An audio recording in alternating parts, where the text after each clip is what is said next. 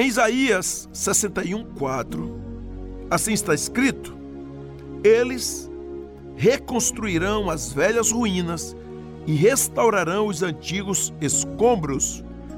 Renovarão as cidades arruinadas que têm sido devastadas de geração em geração.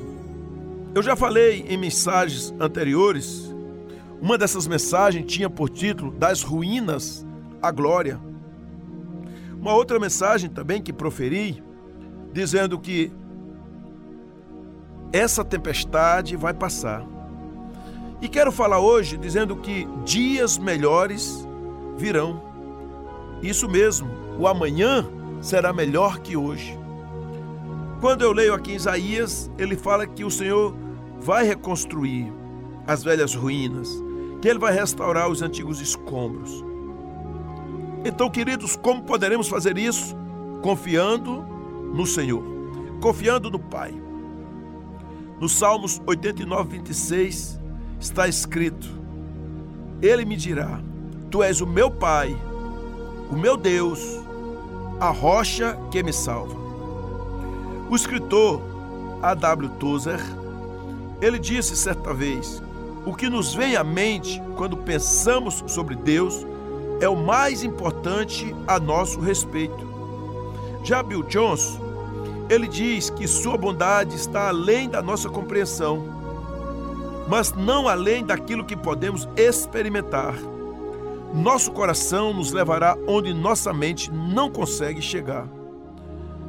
Eu quero ler o texto de Lucas, capítulo 11, versículos de 1 a 4, do qual, de fato, vou basear toda essa mensagem, quando diz: Certo dia, Jesus estava orando em determinado lugar. Tendo terminado, um dos seus discípulos lhe disse: Senhor, ensina-nos a orar, como João ensinou aos discípulos dele. Ele lhes disse: quando vocês orarem, digam: Pai, santificado seja o teu nome, venha o teu reino, dá-nos cada dia o nosso pão cotidiano. Perdoa-nos os nossos pecados, pois também perdoamos a todos os que nos devem, e não nos deixes cair em tentação. Quando eu penso a respeito daquilo que está no meu coração, que o amanhã será um novo dia, que dias melhores virão.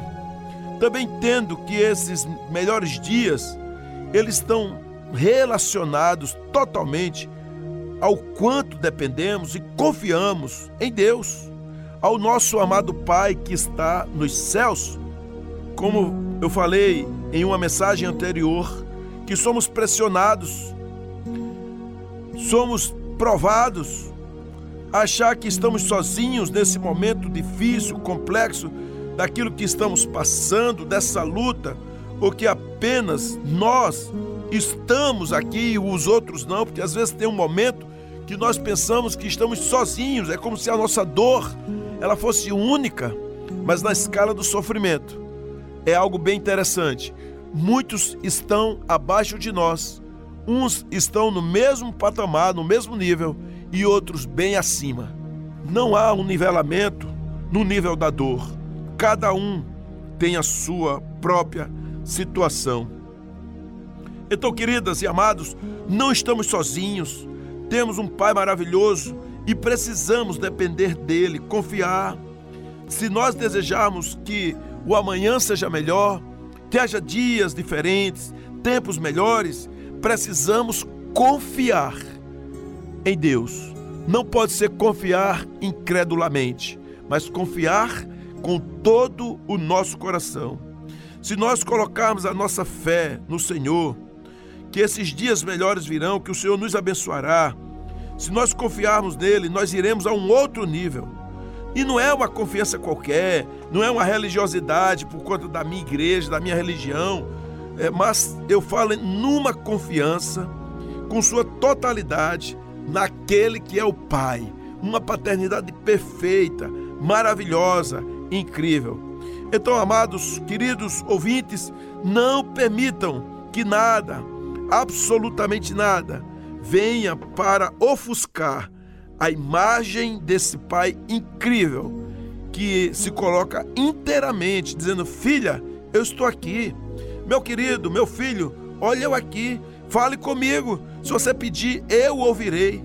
Então hoje é dia de permitir o ensinamento do Espírito Santo, uma dependência no Espírito Santo, para que possamos ver dias extraordinários a partir de muito breve.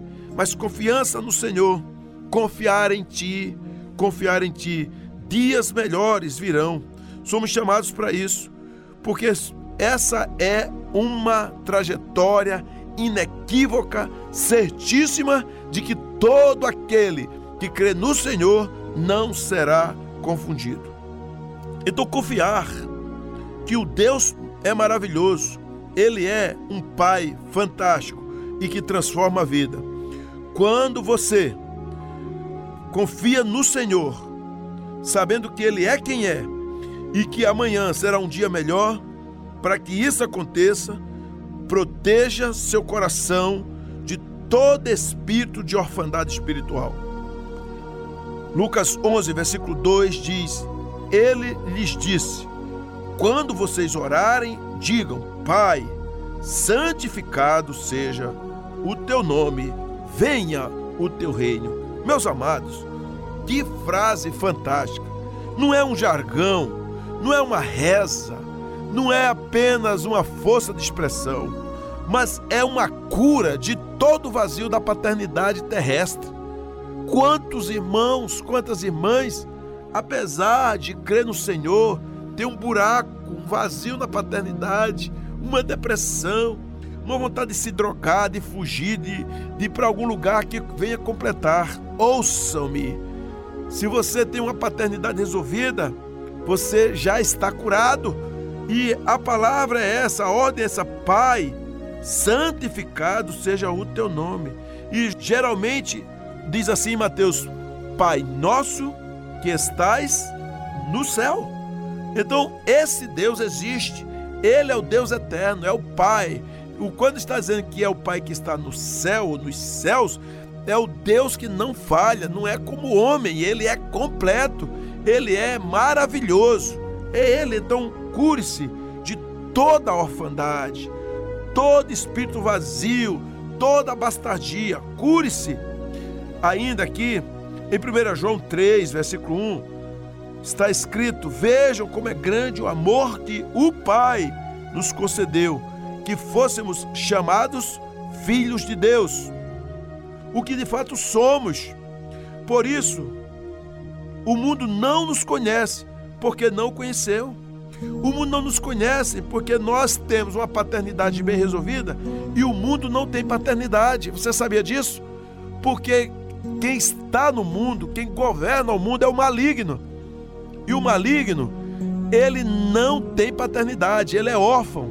Por ser órfão, ele vai impregnar na mente e no coração da humanidade, de milhões de pessoas, a orfandade.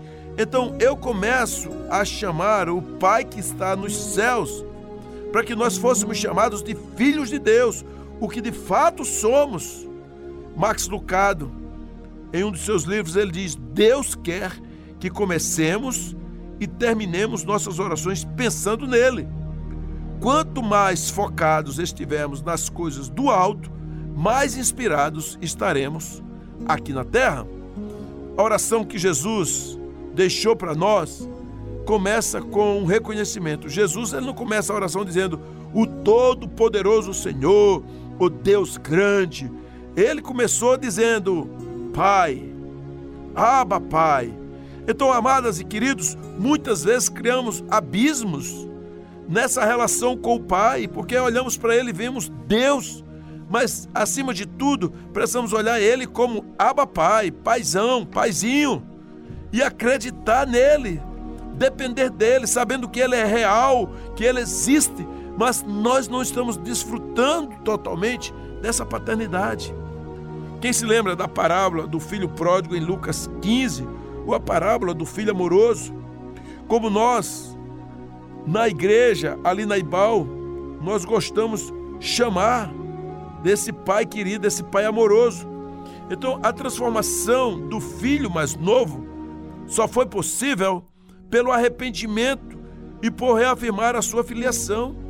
Já o mais velho, apesar de ser correto, evidenciou na história o quanto se via como apenas um servo, expondo toda a sua orfandade. Nosso coração tem que ser blindado da orfandade rebelde, que era aquele momento onde o filho mais novo ele sai de casa, ou da orfandade religiosa, que é o caso do filho mais velho. Para confiar, você precisa reconhecer quem ele é. Ele é para nós os adjetivos que colocamos, mas acima de tudo, ele é nosso Pai. Ele é maravilhoso, Pai incrível, tremendo. Por isso que Romanos 8, 14 a 17 tem um texto exemplar que diz assim: Porque todos os que são guiados pelo Espírito de Deus são filhos de Deus. Pois vocês não receberam um espírito que os escravize para novamente temerem, mas receberam o espírito que os adota como filhos, por meio do qual clamamos: Abba, Pai. O próprio Espírito testemunha ao nosso espírito que somos filhos de Deus. Se somos filhos, então somos herdeiros, herdeiros de Deus e co-herdeiros com Cristo, se de fato participamos dos seus sofrimentos, para que também participemos da sua glória. Aleluias! Irmãos, é maravilhoso essa palavra do Senhor, incrível. Mas eu faço uma pergunta: existe orfandade em seu coração? Existe um vazio no seu coração? Então, a partir de agora, permita você, minha irmã, permita você, meu querido, que o Espírito Santo mude essa concepção, mude essa história, reverta isso. Como? Arrependa-se. Busque saber e encontrar onde está a raiz dessa, dessa situação, desse sentimento. Intencionalmente treine o seu coração de filho dioturnamente. Aumente sua conexão com o Pai Aumente sua conexão também, eu estou falando aqui com Deus Pai. Aumente sua conexão com sua família biológica, com a sua família chamada igreja, com seus líderes diretos e indiretos. Não abra mão de que alguém lembra-se e conversa com você e realmente se preocupa com a sua espiritualidade. Sabe o que acontece? Há muitos cristãos isolados espiritualmente e essas pessoas estão prejudicadas na sua fé não conseguem crescer sozinhas. Então saia de toda e qualquer zona de conforto e intencionalmente conecte-se com o Senhor, com as pessoas, com aqueles que são pessoas que poderão te abençoar. Sabe por quê? Porque amanhã será um novo dia. Amanhã será um lindo dia. Dias melhores virão. Todas as pessoas que confiam no Pai eterno, que confia em Deus, que tem um coração lançado nele, essa pessoa experimenta a provisão do Senhor em todas as lutas, todas as guerras, em todas as circunstâncias. Por isso que em Lucas 11:3 diz: "Dá-nos cada dia o nosso pão cotidiano". E a palavra, o pão de cada dia, essa palavra nesse contexto significa o pão que é suficiente para cada dia. O Salmos 34, versos 8 a 10 diz: Provem e vejam como o Senhor é bom. Como é feliz o homem que nele se refugia. Temam o Senhor, vocês que são os seus santos, pois nada faltam aos que o temem. Os leões podem passar necessidade e fome, mas os que buscam o Senhor, de nada tem falta. Aleluia! Todo pai normal, todo pai curado cuida de seus filhos. Talvez isso não venha a ser soar igual para todas as pessoas. Às vezes um filho se sente que ficou para trás, que o, o pai cuidou melhor do outro, deu um presente melhor, sabe? Dependendo da cada experiência que teve ali diferente na questão da vivência, questão biológica. Mas quando eu falo do nosso eterno Pai, precisamos lembrar que Ele é um maravilhoso Pai e que todo sustento vem dele. Tem um detalhe aqui nesse texto que a palavra todo dia, ou cotidiano, dia a dia, Deus não vai cuidar de você em algumas situações. Ele vai cuidar de você todos os dias, todos os minutos e segundos. O Senhor se responsabiliza por você. Ele cuida de você. Nunca duvide das intenções do Pai. Como vimos na semana passada, Deus não sabota. Deus não fica procrastinando. Lutas virão, mas isso não significa que Ele estará ausente. Então vamos desfrutar do cuidado e amor, porque nada, absolutamente nada, vai nos faltar. Sabe, às vezes você perde o presente quando se esconde do passado e foge do futuro. Já disse alguém sobre isso. Então, quando você está confiando plenamente em Deus, você sabe que suas forças serão renovadas, sua capacidade de amar e perdoar. Pois é, essa é mais uma lição que eu tiro aqui. Versículos 4 de Lucas 11 diz: Perdoa-nos os nossos pecados, pois também perdoamos a todos os que nos devem ou são devedores. Como diz Mateus 5,48, portanto sejam perfeitos, como perfeito é o Pai Celestial de vocês. Todo dia vem uma pressão sobre nós para ficarmos insensíveis, para endurecermos o nosso coração. Mas Jesus ele manda que nós deveremos amar e amar e amar, amar muitos, não somente sete, mas setenta vezes sete, e amar e perdoar ressaltam coisas da vida, como os verdadeiros discípulos de Cristo. Então perdoe, não guarde lixo, rancor, raiva, é, situações aí no seu coração. Não permita que Satanás destrua seus relacionamentos. Troque a guerra, discórdias, os conflitos destrutivos, rivalidades, violências e irritações por conexão, por aproximação, afeto, paciência, compreensão. Sua família é seu time, um exército composto por pessoas tão especiais que carrega belezas maravilhosas do céu. Então, façam isso. Vocês serão conduzidos pelo Pai para dias melhores. Amanhã será um novo dia. Eu creio nisso. Mesmo diante das pressões, use a honra para ativar o melhor das pessoas à sua volta. Porque o pior talvez já tenha passado.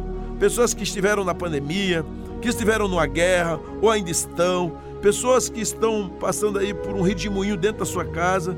Irmãos, às vezes o negócio está tão feio que a pessoa está tão triste, tão azeda, tão detratável que aquilo contamina outra pessoa ou outras pessoas. O Senhor chama você, cuide da sua saúde, cuide dos seus relacionamentos, cuide do seu coração, cuide da sua vida. Dias melhores virão. O Senhor Deus, ele é incrível, recursos inesgotáveis do céu. Tem o Espírito Santo, que ele tem ações incríveis para que eu e você possamos continuar com o coração leve, curado, pronto para abençoar e ser abençoado, pois até as mais difíceis situações deverão ser honradas de alguma forma. Faça isso. O perdão não é apenas uma ideia se você quer desfrutar de dias melhores em sua vida, então você deve tomar a decisão de perdoar. Uma das belezas mais incríveis nesta vida é ver como os nossos filhos se parecem com a gente. Em vários níveis, fisicamente, emocionalmente e até em coisas que nós não gostaríamos que eles fossem, mas são. Mas uma coisa que não dá para mudar é que nós somos filhos de Deus, então perdoar está no nosso DNA espiritual. Quando aceitamos a Cristo, espiritualmente passamos a ter um novo DNA. Nossos nomes foram escritos no cartório do céu. E aí nós somos agora não mais bastardos, não mais órfãos, mas agora somos filhos amados. Você é um filho amado. É uma filha amada, você se sente assim, completo, onde está esperando que o pai reconheça, que a mãe não venha mentir mais. Pois é, não sei o que vai acontecer com eles, mas eu quero dizer que você no Senhor viva uma paternidade perfeita. Temos uma nova identidade em Cristo. Precisamos caminhar nesse tempo, meus irmãos e minhas irmãs, nesse tempo, uma nova identidade. Não dá mais para voltar. Então se liberte de mágoas, de coisas podres, de coisas velhas do passado, de angústias, é, de coisas adoecidas do seu pai, da família, de um irmão, de quem te abusou, de quem te tocou. Agora seja curada em nome de Jesus e olhe para frente. Como disse Kyle Warren, quando permitimos que o mal nos controle, praticamos coisas monstruosas e vergonhosas. Quando permitimos que o Espírito Santo tome o controle, podemos amar até o sacrifício, além da nossa capacidade. Então vamos para frente, mude o seu nível, acesse o futuro consertando o presente, quebre as correntes, quebre as coisas destrutivas, perdoe e agora viva uma mutação no seu DNA espiritual. Eu termino essa mensagem conforme diz o Salmo 63:13. Como um pai tem compaixão de seus filhos, Assim o Senhor tem compaixão dos que o temem. No livro do profeta Naum, capítulo 1, versículo 7, diz assim: O Senhor é bom, um refúgio em tempos de angústia, ele protege os que nele confiam. Então, hoje, decida confiar nesse Abba Pai. Descanse na sombra do Senhor e desfrute de uma paternidade perfeita.